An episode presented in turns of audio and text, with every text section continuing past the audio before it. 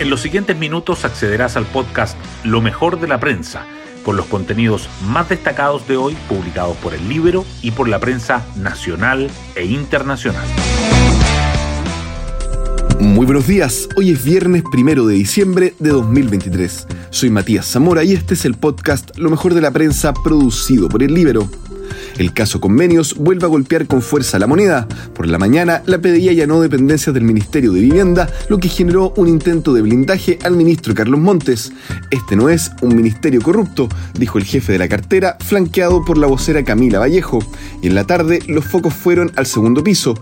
El ex seremi de Vivienda en Antofagasta, Carlos Contreras, señaló que había comunicado el 7 de junio a Presidencia el convenio entre Democracia Viva y el MIMBU. Todo esto contradice y complica al jefe de asesores Miguel Crispi, quien había dicho que en esa fecha se había enterado por rumores. Todo esto ha reactivado la idea de una acusación constitucional contra Montes y la creación de una segunda comisión investigadora en la Cámara de Diputados. Hoy destacamos de la prensa. Caso Convenios, Exeremi refuta versión de Crispi sobre democracia viva y se profundiza impacto en la moneda. Allanamiento a dependencias del MIMBU y decisión de imputar a Daniel Andrade reactivaron indagatoria de la lista Democracia Viva, mientras que difusión de declaración judicial de Carlos Contreras, Exeremi de Antofagasta, enredó nuevamente a la moneda. Dijo que Presidencia recibió informes sobre los convenios el 7 de junio. Por otra parte, Tribunal dictó arresto domiciliario para Camila Polici y otros cuatro detenidos por arista lencería. Caso Audio, Fiscalía Sumarista Tributaria e interroga a alto funcionario del registro civil. El fiscal nacional afirmó que la querella del Servicio de Impuestos Internos permitirá investigar formalmente emisión de facturas falsas y delitos tributarios en paralelo a indagatoria por cohecho. Por otra parte, persecutores tomaron declaración de Adrián Flores, ex jefe de la Unidad de Cumplimiento de la Tesorería General, por sus nexos con Leonardo Villalobos. La abogada y su esposo, en tanto, exigieron a Facto devolución de 1.010 millones de pesos. Pacto fiscal. Hacienda reduce a la mitad necesidad de recaudación vía alza de impuestos.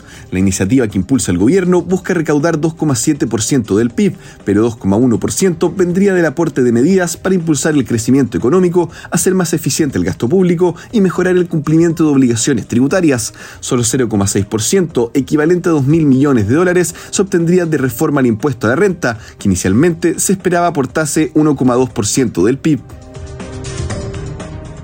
campaña del plebiscito constitucional se intensifica en las redes sociales. La derecha remete con estrategia digital para remarcar que Boric está en contra y que hay que votar a favor para diferenciarse del gobierno.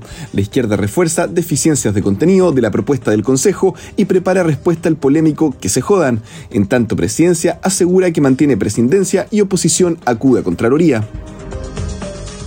Hoy en la portada del Libero, Blumel y mea culpa de Boric, que diga si fue un error homenajear a la primera línea y festinar con el perro Matapacos. En entrevista con el Libero, el exministro del Interior se refiere a la autocrítica realizada por el presidente por el rol que cumplió cuando estaba en la oposición.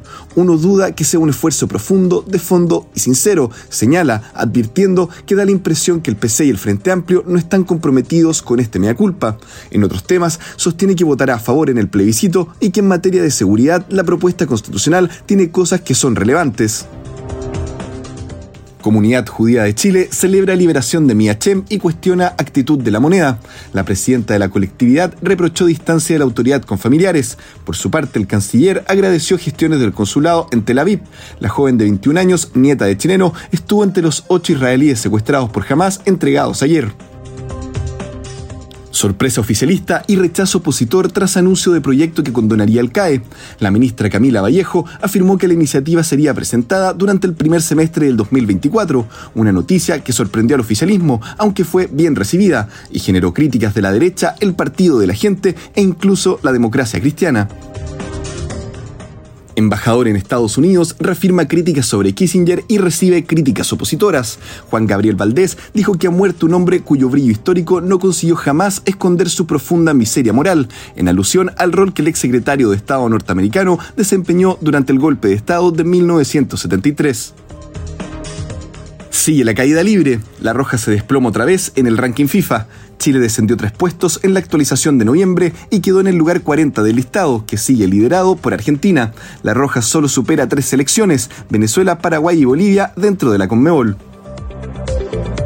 Y así llegamos al final del podcast Lo mejor de la prensa del día de hoy. Yo me despido, que tengan una excelente jornada.